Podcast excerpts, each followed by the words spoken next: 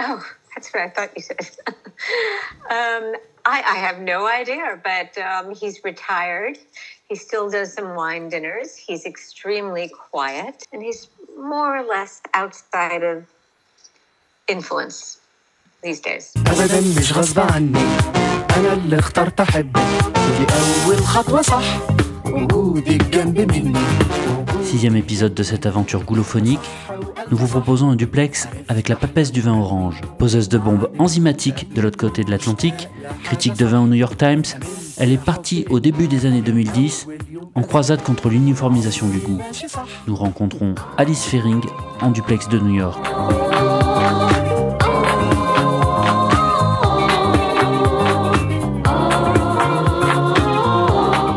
Alice, vous êtes critique de vin au New York Times, auteur de différentes publications sur le vin, dont La bataille du vin et de l'amour en 2010, qui a remis en question la parkerisation du vin, soit la mainmise d'une esthétique du vin puissant, chocolaté, excessif dans son élevage, initié par l'avocat du vin, Robert Parker. Dans cette même période, vous découvrez le mouvement des vins nature et en évoquez ses apôtres, Jacques Néoport, Marcel Lapierre, Pierre Auvernois, à travers un ouvrage publié en 2011, Le vin nu, laissez les raisins faire ce qui vient naturellement. On vous lit également en 2018, aux éditions Nourriture Fut, à travers Skin Contact, un ouvrage indispensable, bouleversant, sous forme d'enquête à la recherche du vin géorgien. Aujourd'hui, vous publiez Pour tomber amoureux, buvez ceci, sous forme de mémoire. Alors ma première question sera, comment va Robert Parker? Oh, that's what I I, I have no idea, Euh, but J'en ai um, aucune idée, mais euh, il est He retraité. Il fait toujours des dîners autour du vin. Il reste très discret. Je crois qu'il n'est pas au But, meilleur de um, sa he forme. sold his Mais euh, il a publication revendu a sa publication il y a un moment. More or less Et il est plus ou moins en retrait influence. de la zone d'influence actuellement. Yeah, but we don't talk. Mais nous n'avons pas d'échange. Nous pouvons penser d'ailleurs que depuis Mondovino de Jonathan Ossiter et votre livre, il y a eu de grandes modifications dans l'esthétique du vin. Indeed, very quickly. En It effet, et to de façon très rapide. Je crois que Robert Parker Robert Parker a pris sa retraite en 2008, quelque chose comme ça. Ça fait un Um, moment. But really, I Mais euh, revolution vraiment, la in révolution taste of wine dans la dégustation du vin a démarré 2012 autour de or 2012, 2013. 2013, quelque chose comme ça. Ce livre est dédié à votre relation au vin. Vous y évoquez les premiers arômes, les premières gorgées initiées dans le cadre familial, mais aussi l'enthousiasme de vos premières dégustations. Pouvez-vous nous parler de cette période formatrice? I grew up in a family of non-drinkers. and Euh, J'ai grandi dans une famille qui ne buvait pas. of real wine. There was only Il n'y avait pas une vraie culture on du vin. Il y avait seulement du vin pour les vacances, was le week-end pour, pour Shabbat. Et ce vin était cachère. very Et euh, c'est du vin assez industriel, conventionnel, wine. sirupeux. Sucré. Quand j'étais enfant, on le coupait d'ailleurs avec de l'eau gazeuse. uh, Et, against euh, c'est à peu près ma seule expérience du vin. Mais aussi, il n'y avait pas de tabou au fait de boire. started to smell. Donc euh, j'ai bu à un âge assez précoce. Mais c'est grâce à mon grand-père que j'ai commencé à sentir. J'ai commencé à tout sentir. Um, Nous ne buvions pas seulement du vin cachère, mais nous buvions, buvions aussi du whisky. Je pense donc que j'ai gardé dans un coin de ma tête, j'ai gardé ça dans un coin de ma tête donc, lorsque plus tard j'ai commencé à déguster des vins qui étaient acceptables au palais. Quand j'avais 17 ans, j'étais assez intriguée. Ce n'étaient pas des grands vins, des vins du Portugal, mais j'étais curieuse. Et puis à l'époque de l'université, c'est quand j'ai poussé l'exploration. Mais c'est vraiment lorsque j'ai déménagé à Boston pour mes études avec mon colocataire qui participait à des groupes de dégustation que j'ai commencé à prendre le vin plus au sérieux et à réaliser l'étendue du monde du vin. Et bien sûr, il y a toujours cette bouteille de vin qui change tout. Il s'agissait d'un Borloo de 1968 que j'ai bu en 1980, donc il avait 12 ans d'âge. Il offrait un degré de complexité, de profondeur, et cela m'a interpellée d'une manière tout à fait nouvelle.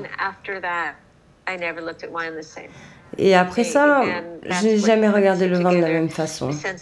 C'est vraiment ce qui a provoqué un sentiment d'appartenance, uh, une culture que j'avais besoin d'explorer. Et oui, j'ai réalisé que le vin n'était plus... qu'il ne s'agissait pas de s'enivrer seulement. Voilà, c'est ça l'histoire. Peut-être une pointe de fraise. Fruit de la passion. Hmm. Et, et une sensation très fugace de un soupçon d'arôme, genre un soupçon d'asperge et un arôme qui, qui flotte, une, odeur légère, genre noisette. Des dames avec des noisettes. Waouh De la fraise, oui. Bon De la fraise. Ouais. Mais pas de fromage. D'accord. Tu le poses à plat sur le comptoir comme moi. Il faut maintenant l'aérer. L'oxygénation va libérer la totalité des arômes. Tout le nez du vin. C'est très important. Sans à nouveau. Tu dois faire ça sur tous les vins. Et on le boit quand? Maintenant.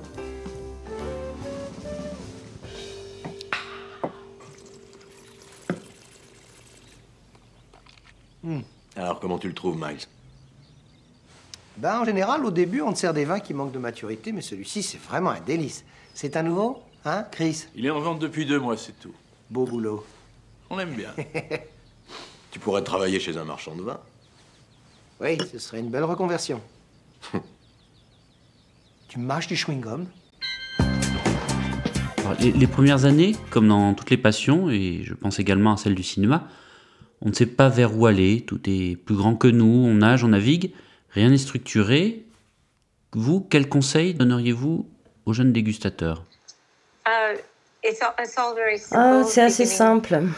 Le dégustateur débutant doit déguster. Tous les dégustateurs um, doivent déguster en permanence. Il n'y a pas d'alternative. Um, Chacun a son propre approche.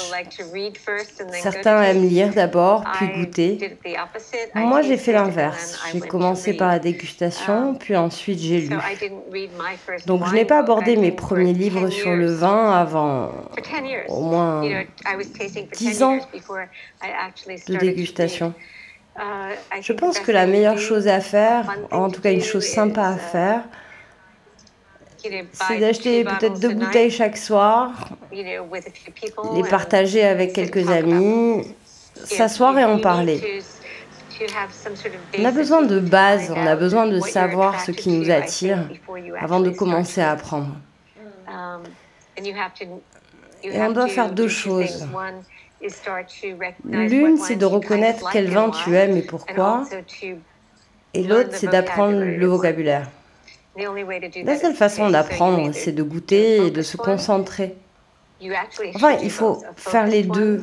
Se concentrer plusieurs fois par semaine avec quelques bouteilles, se rendre à des et se rendre à des dégustations. Il y en a plein autour de chez vous.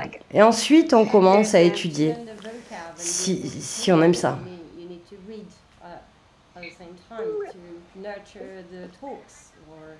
Je ne suis pas sûre. Chacun a sa propre approche. Et peut-être que si mon approche du vin est différente, c'est parce que j'avais ma propre, mon propre langage. Ensuite, j'ai lu celui des autres. Ça dépend de notre manière d'apprendre. Moi, j'ai une approche plus académique. Je pense que la manière classique de parler du vin n'est pas inutile. Mais euh, nous goûtons tout de manière différente. Et donc, euh, je pense que quand les gens commencent à apprendre la façon classique de goûter et de parler du vin, ça permet de, de mettre le goût dans un certain carcan, un espèce de moule. Et, je ne crois pas en ça. Je crois qu'on a, besoin de trouver sa propre méthode. Et ensuite se dira, c'est comme ça que font les gens. Mais moi, je dois d'abord former ma propre identité. Et selon vous, c'est qu'est-ce qu'un critique de vin um, hmm, un critique de vin, et je ne m'identifie pas d'ailleurs comme un critique de vin. Un critique de vin devrait être capable d'embrasser une gamme large de vins. Un critique de vin a besoin de communiquer la nature et l'émotion d'un vin. Et je pense qu'un bon critique de vin, c'est que son goût n'est pas tout et que son goût n'est qu'une uh, perspective. Ces critiques sont assez éloignés car euh, ils deviennent euh, parfois comme des docteurs qui se prennent pour, les dieux, pour des dieux. Donc bref, un bon critique est celui qui garde un esprit ouvert au moins ceux qui savent dire, voilà, ça ce sont mes paramètres, mes critères, j'ai évalué ce vin selon mes critères, ce ne sera peut-être pas les vôtres, mais en tout cas les miens, et il s'agit d'un palais éduqué, donc voilà. Un critique du vin doit passer du temps dans les vignes, connaître euh, le processus de fabrication du vin. Voilà, surtout.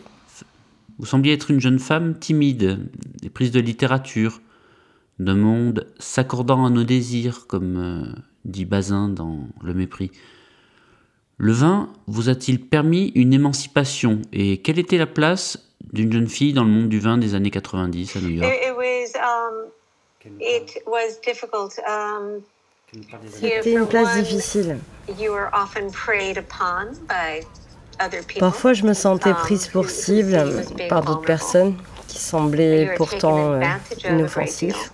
Um, je me sentais souvent abusée.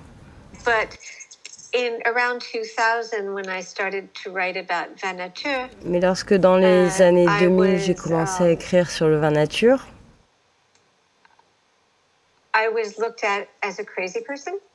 on me prenait pour une folle. Uh, oh, Vous savez, dans le cas où on écrivait sur le vin nature, of there's a I took a, yes I, I took a lot of abuse. There was a lot of sexism. J'ai pris beaucoup de coups, il y avait beaucoup de sexisme. Uh, On m'a tourné en ridicule. En même temps, il y avait beaucoup de respect, mais surtout de façon uh, silencieuse. Les gens m'applaudissaient um, silencieusement. Peu de personnes me défendaient en public. C'était très difficile. Mais certaines personnes m'octroyaient le bénéfice du doute. Et aussi, je suis devenue la personne qui osait dire les choses que les autres n'osaient pas. Et donc, c'était intéressant. Oui, um, j'étais timide et je suis toujours timide. Um, Mais lorsque quelque chose m'indignait, je prenais la parole pour dire la vérité. Et donc je suis devenue, comme euh, les éditeurs le pointaient, la personne qui n'avait pas peur de dénoncer. Donc c'était assez bizarre. Mais uh, les années 90 étaient particulièrement rudes. Et dans les années 2000, uh, c'était certainement les plus difficiles parce que on ne me soutenait pas et c'était difficile pour moi de me mettre au travail. C'est pour ça que j'ai commencé à écrire des livres. Bien, j'étais un certain type de uh, femme. J'étais une femme qui parlait librement. J'étais une femme qui faisait des vagues, uh, qui interrogeait l'autorité. et le patriarcat. Donc oui, j'étais une femme différente. Si j'avais été une gentille petite dame qui avait écrit de jolies petites histoires sur le vin, cela n'aurait posé aucun problème.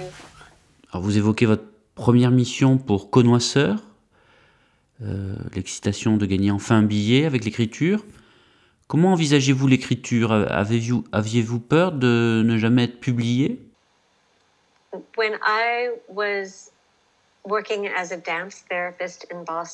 Lorsque je travaillais comme danseur thérapeute à Boston, lorsque j'écrivais mon mémoire, j'ai repris l'écriture.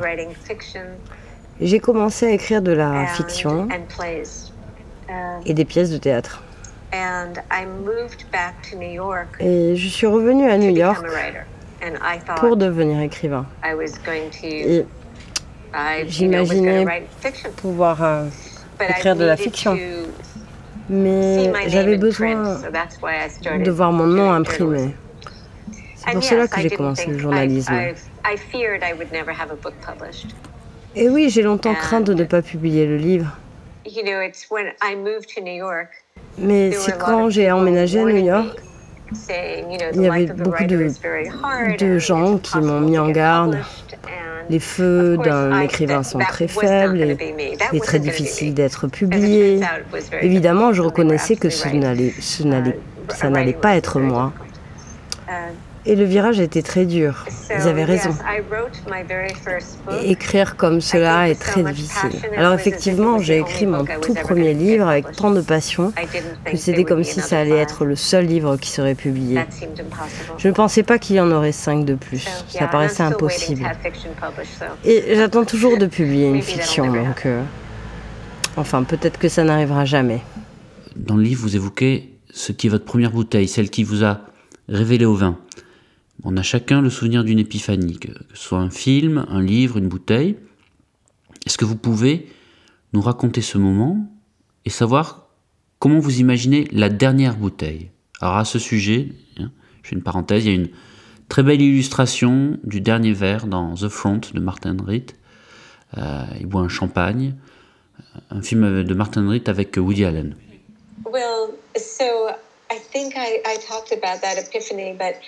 Bien oui, je pense que je vous ai parlé de cette euh, épiphanie. Je crois que j'ai ramené cette bouteille à Boston pour la boire avec des amis. Uh, C'était tout d'un coup au-delà d'être délicieux, je me souviens, c'était juste comme, euh, justement comme des pétales de rose fanés. Ça avait de la structure, une pointe d'astringence et une pointe d'oxydatif. Ça m'a fait réaliser que le vin n'est pas seulement une boisson, mais cette chose vivante qui a une histoire à raconter. Um, Et après cela, le vin n'a jamais été le même pour moi. Ça, c'est évident. Maintenant, comment j'imagine ma dernière bouteille? C'est franchement quelque chose à laquelle euh, je n'ai jamais pensé. C'est intéressant, ça dépend des circonstances. Je me souviens de la nuit du 11 septembre. J'habitais vraiment très proche des Twin Towers. Et à ce moment, nous ne savions pas s'il s'agissait de notre dernière nuit sur Terre, car nous ne savions pas ce qu'il se passait. On pouvait vraiment sentir les tours brûler. Uh, Deux personnes que je connaissais sont mortes ce jour-là. Et j'avais des amis chez moi. Et on a cherché un peu partout euh, en essayant de trouver quelque chose qui goûtait bien, mais rien ne goûtait bien. J'ai finalement décidé que j'allais pas ouvrir cette bouteille euh, très spéciale que je gardais pour des occasions spéciales. Parce que là, c'était une occasion euh, pour un vin de tous les jours, justement. Donc, si j'avais su Enfin, ça dépend des circonstances. Si je vais me, si je pense que je vais me jeter par la fenêtre, mais que je veux une très bonne bouteille de vin, vin avant la fin, oh voilà, c'est tellement uh, difficile. Je pense que je me tournerai probablement vers quelque chose de rassurant. Je choisirais probablement une bouteille de, de tous les jours. Ça ne serait pas du champagne. Um, je voudrais pas partir avec du champagne. Si j'avais une assez vieille um, bouteille de Beaujolais, je partirais sur ça. Je crois que je ne voudrais rien de très élégant, um, d'intellectuel, mais pas non plus quelque chose d'inconsistant. Je voudrais boire avec une personne avec qui, euh, à qui je voudrais dire au revoir, quelqu'un avec qui je puisse avoir une conversation. Donc je ne peux pas vous dire exactement ce que ce serait, mais je crois que j'attraperai une bouteille qui a une histoire à me raconter dans ce moment. Et je sais pas, ça pourrait. J'ai quelques vieilles bouteilles d'un domaine très important pour moi. Et je me suis constitué une nouvelle cave l'an dernier. Ce ne sont pas des vins qui sont au top de leur forme, mais en tout cas, je voudrais me connecter à quelque chose qui est important pour moi.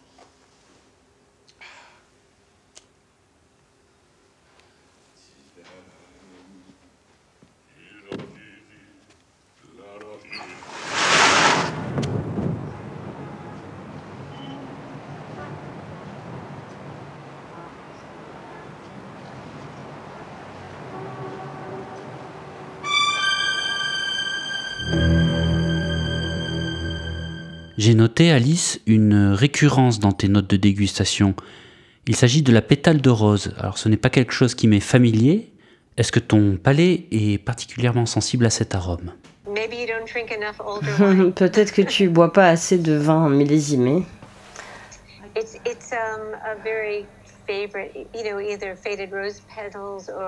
C'est un peu comme um, effectivement un, arôme de pétale de rose uh, fané. Moi, je trouve ça. Euh, quand je trouve ça, ça, ça vraiment, ça m'émeut. Et euh, je trouve ça dans des vieux Bourgognes, un peu comme dans un chalet numéro 5 ou dans certains Borolo.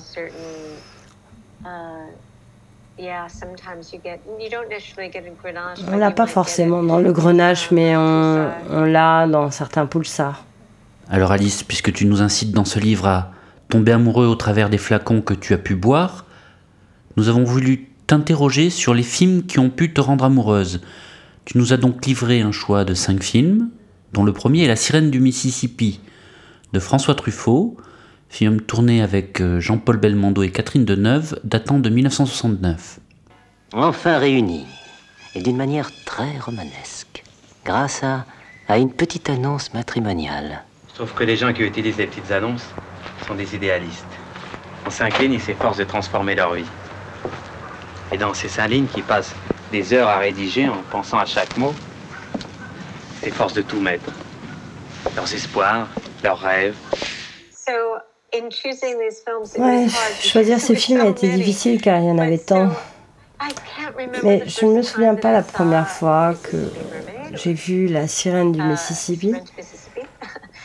Mais la dernière scène de Catherine Deneuve, marchant dans les Alpes, en talons hauts et manteau de fourrure, cette image d'une riche marchant dans la destruction euh, dans ses um, plus beaux atours. C'est quelque chose qui est resté dans ma mémoire pendant des années. Uh, C'était à la fois absurde et un moment de vérité. Même si la performance était fabuleuse, l'écriture superbe, cette dernière image d'elle um, marchant à travers le blizzard qui m'a scotché pour toujours. Et j'aurais pu choisir n'importe quel film de Truffaut parce que je me sentais. Truffaut a été tellement influent dans mes films de cœur que je devais en choisir un.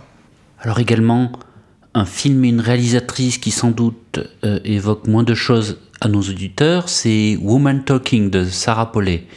Sarah Paulet a débuté comme comédienne, c'est la jeune fille du baron de Munchausen de Terry Gilliam. on l'a vue également plus tard chez Atom et Goyan, euh, dans De beaux lendemains, un film très délicat sur une tragédie, adapté du roman de Russell Banks, ou encore Existence de David Cronenberg.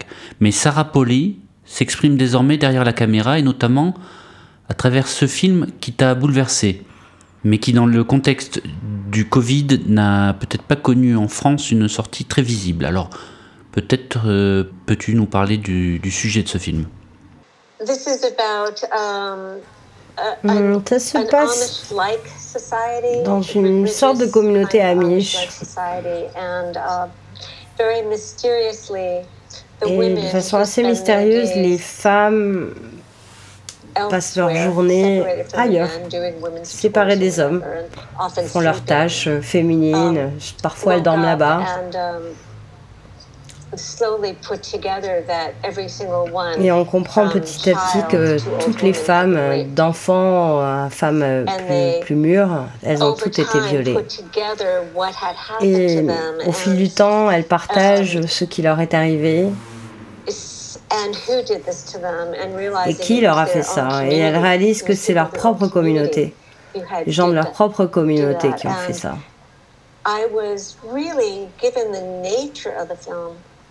Et j'ai vraiment compris la nature de, de ce film. J'avais vraiment du mal à le regarder. J'avais entendu que c'était un film magnifique. Il avait été nominé plusieurs fois, même si c'est...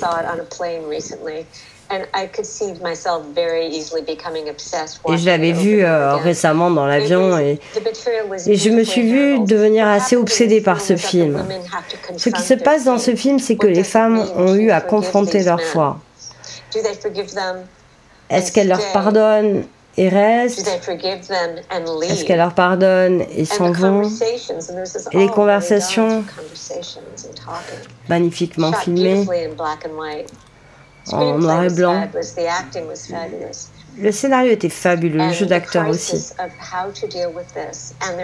La crise de la gestion de ce genre de drame et la moralité et leur foi, tout était vraiment très bien exploré. Donc, vu que j'ai plein de films assez classiques, anciens, j'ai eu du mal à trouver un film récent auquel je suis vraiment sensible et ça, c'est vraiment un film spécial pour moi. Il est vraiment très beau. Si le thème de la femme est très présent dans tes deux premiers choix. Ici, c'est le film d'une réalisatrice, La leçon de piano de Jane Campion, qui longtemps est restée la, seule femme euh, honorée d'une palme d'or. Lift your skirt.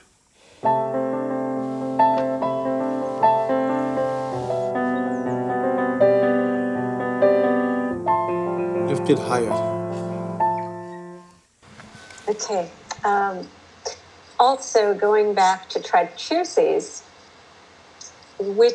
Je réfléchis aux films qui avaient eu le plus gros impact sur moi. Et j'ai vu le piano, enfin, ce film euh, qui m'a vraiment marqué, j'ai vu, vu le, um, je suis um, retournée le voir trois fois. C'était brutal, il y avait beaucoup de brutalité, mais um, Jean Campion est l'une de mes réalisateurs préférés. J'adore la façon dont c'est filmé. Il se trouve que um, je connaissais la personne qui avait construit le piano, qui, qui coule à la fin. Alan Wynne de Windsor, à l'époque en Angleterre.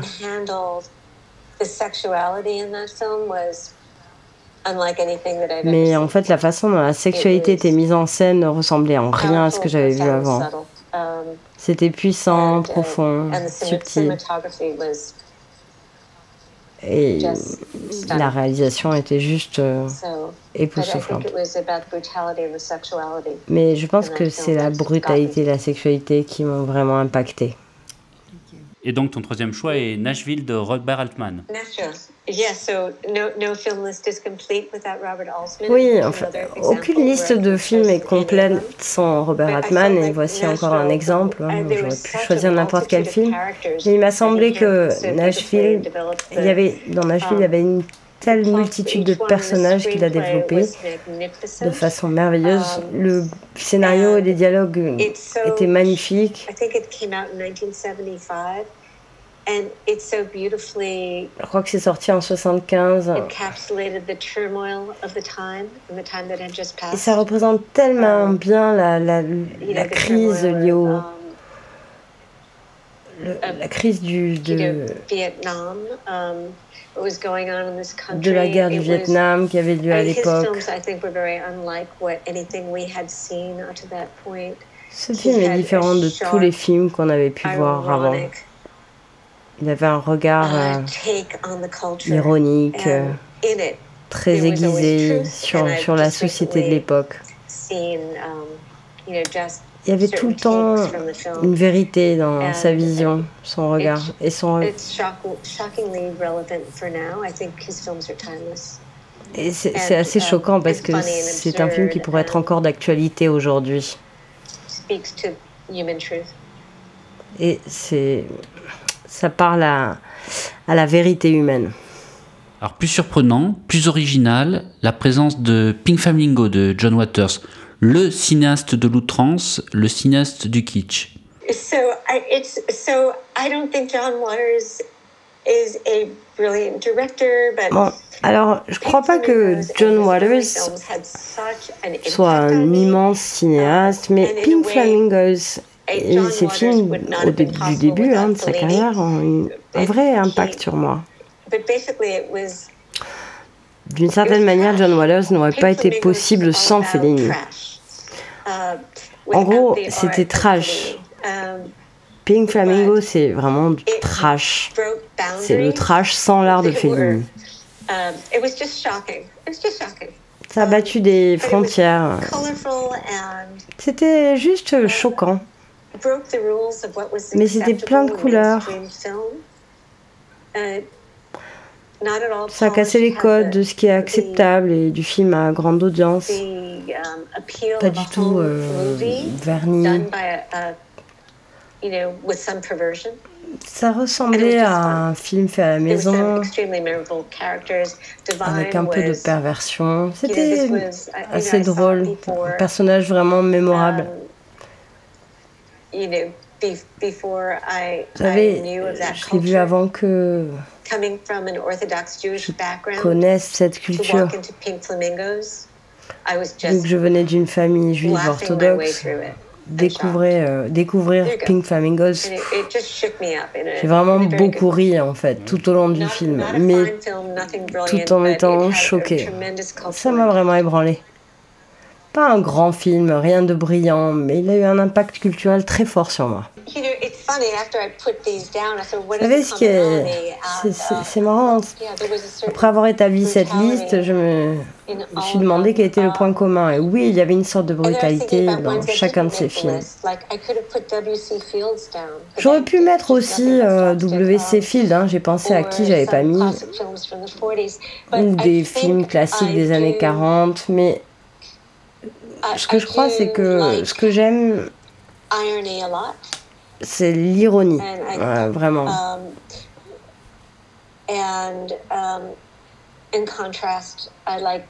J'aime quand les, quand les gens euh, enjambent um, les, les, choses, quand les gens euh, prennent la controverse des choses. Oui, ça j'aime.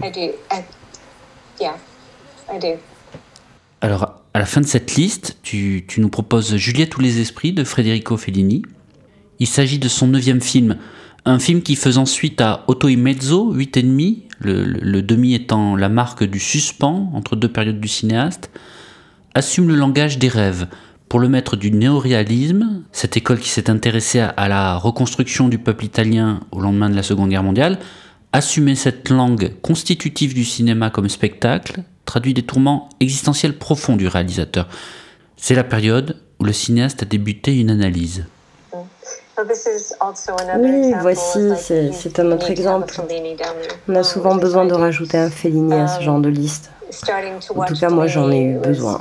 Pour moi, découvrir Fellini, vous savez, c'est ces films qui ressemblent à des rêves.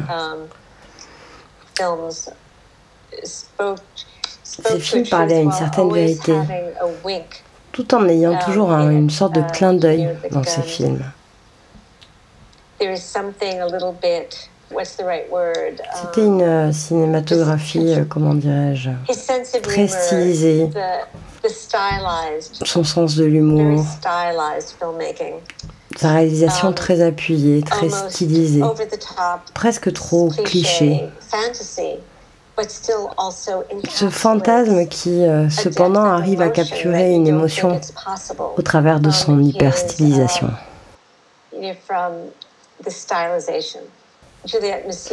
Julia Massina, je, peux la regarder en continu. C'est une tellement belle actrice.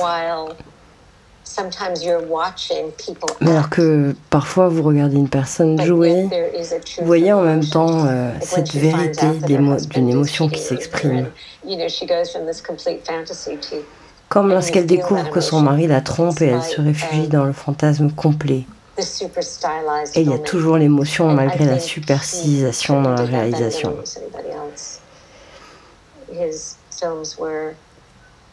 Je pense qu'il savait le faire mieux que personne. Ça a été une grande aventure pour moi. Last question, Alice. Euh, Fellini, donc euh, quelqu'un qui a été bouleversé par la psychanalyse. Et euh, est-ce que tu vois dans le vin le fait que ce soit dans la cave, que ça vienne du souterrain, que ce soit racinaire, une dimension psychanalytique? On essaye. Je pense, en tout cas j'ai pu penser, mais je ne suis plus sûre tellement aujourd'hui qu'il y avait une connexion euh, d'ordre politique. Um, but Um,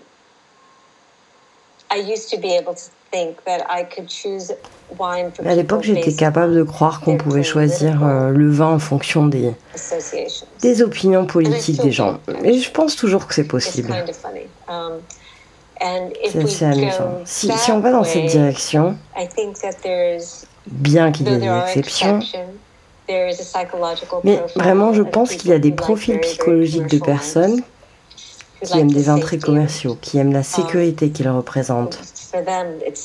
Et pourtant, cette sécurité, pour moi, serait tout simplement intolérable. Et en même temps, je pense à cette personne que je connais. Et quand elle parle de nourriture, elle me dit J'aime pas les choses, euh, la nourriture qui ont trop de goût. Je comprends que les gens puissent me dire ça en parlant de la chaleur, par exemple, mais la saveur, qu'est-ce que ça dit de ta personnalité? En fait, si ce que vous aimez, ce sont de gros vins bodybuildés, qu'est-ce que cela veut dire de, de votre personnalité? On peut aller loin dans cette réflexion, mais il y a toujours des exceptions à la règle. Ce serait intéressant d'écrire une pièce un, une pièce au sujet de personnes qui aiment des vins traumatisants, bouleversants. Viennent-ils d'un milieu sécurisant et ils ont besoin d'être bouleversés de la même manière que John Waters m'a bouleversé? Ou veulent-ils un vin compliqué avec des défauts qui reflètent leur propre histoire compliquée et ont besoin de rester accrochés à cette histoire?